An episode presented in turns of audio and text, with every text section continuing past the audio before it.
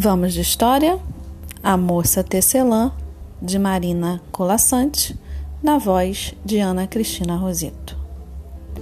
Acordava ainda no escuro, como se ouvisse o sol chegando atrás das beiradas da noite, e logo sentava-se ao tear linha clara para começar o dia, delicado traço cor da luz que ela ia passando entre os fios estendidos, enquanto lá fora a claridade da manhã desenhava o horizonte. Depois, lãs mais vivas, quentes lãs, iam tecendo hora a hora em longo tapete que nunca acabava. Se era forte demais o sol e no jardim pendiam as pétalas, a moça colocava na lançadeira grossos fios cinzentos do algodão mais felpudo. Em breve, na penumbra trazida pelas nuvens, escolhia um fio de prata, que em pontos longos rebordava sobre o tecido. Leve, a chuva vinha cumprimentá-la à janela. Mas se durante muitos dias o vento e o frio brigavam com as folhas e espantavam os pássaros, bastava a moça tecer com seus belos fios dourados para que o sol voltasse a acalmar a natureza. Assim, jogando a lançadeira de um lado para outro e batendo os grandes pentes do tear para frente e para trás, a moça passava os seus dias. Nada lhe faltava, na hora da fome, tecia um lindo peixe com cuidado de escamas. E eis que o peixe estava na mesa, pronto para ser comido. Se sede vinha, suave era a lã, cor de leite, que entremeava o tapete. E à noite, depois de lançar seu fio de escuridão, dormia tranquila. Tecer era tudo o que fazia, tecer era tudo o que queria fazer. Mas tecendo e tecendo, ela própria trouxe o tempo em que se sentiu sozinha e pela primeira vez pensou em como seria bom ter um marido ao lado. Não esperou o dia seguinte. Com capricho de quem tenta uma coisa nunca conhecida, começou a entremear no tapete as lãs e as cores que lhe dariam companhia. E aos poucos seu desejo foi aparecendo. Chapéu emplumado, rosto barbado, corpo aprumado, sapato engraxado. Estava justamente acabando de entremear o último fio do ponto dos sapatos quando bateram a porta. Nem precisou abrir.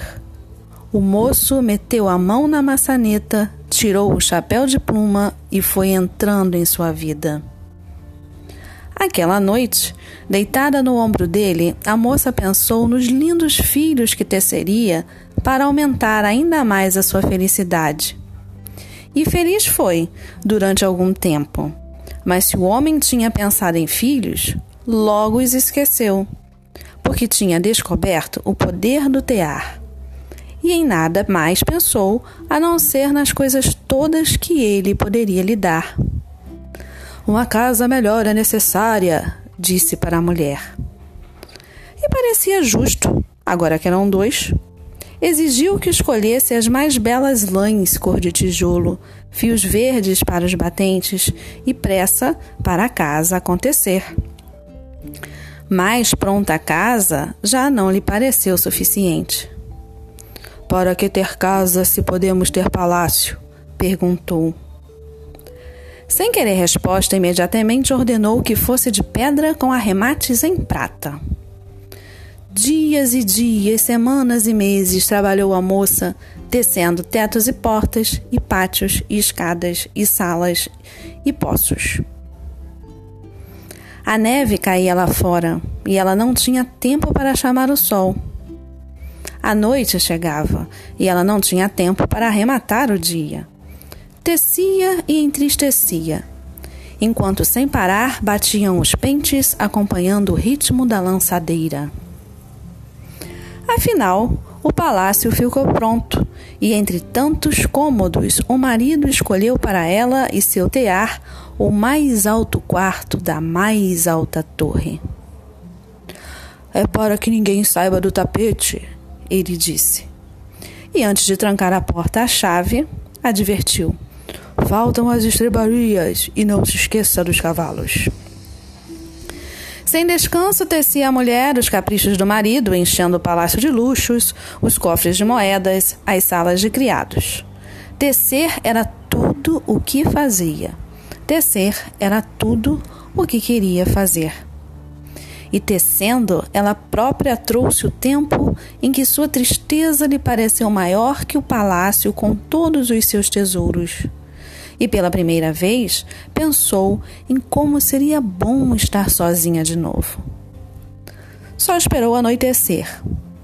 Levantou-se enquanto o marido dormia, sonhando com novas exigências. E descalça, para não fazer barulho, subiu a longa escada da torre, sentou-se ao tear. Desta vez não precisou escolher linha nenhuma segurou a lançadeira ao contrário e, jogando-a veloz de um lado para o outro, começou a desfazer o seu tecido. Desteceu os cavalos, as carruagens, as estrebarias, os jardins. Depois, desteceu os criados e o palácio e todas as maravilhas que continha. E novamente se viu na sua casa pequena e sorriu para o jardim além da janela. A noite acabava quando o marido, estranhando a cama dura, acordou e, espantado, olhou em volta. Não teve tempo de se levantar. Ela já desfazia o desenho escuro dos sapatos e ele viu seus pés desaparecendo, sumindo as pernas. Rápido, o nada subiu-lhe pelo corpo, tomou o peito aprumado, o emplumado chapéu. Então, como se ouvisse a chegada do sol, a moça escolheu uma linha clara e foi passando-a devagar entre os fios, delicado traço de luz que amanhã repetiu na linha do horizonte. Marina Colassante, a moça tecelã, retirada do site beatrix.pro.br, que por sua vez retirou de Doze Reis e a Moça no Labirinto do Vento, Global Editora, Rio de Janeiro, ano 2000.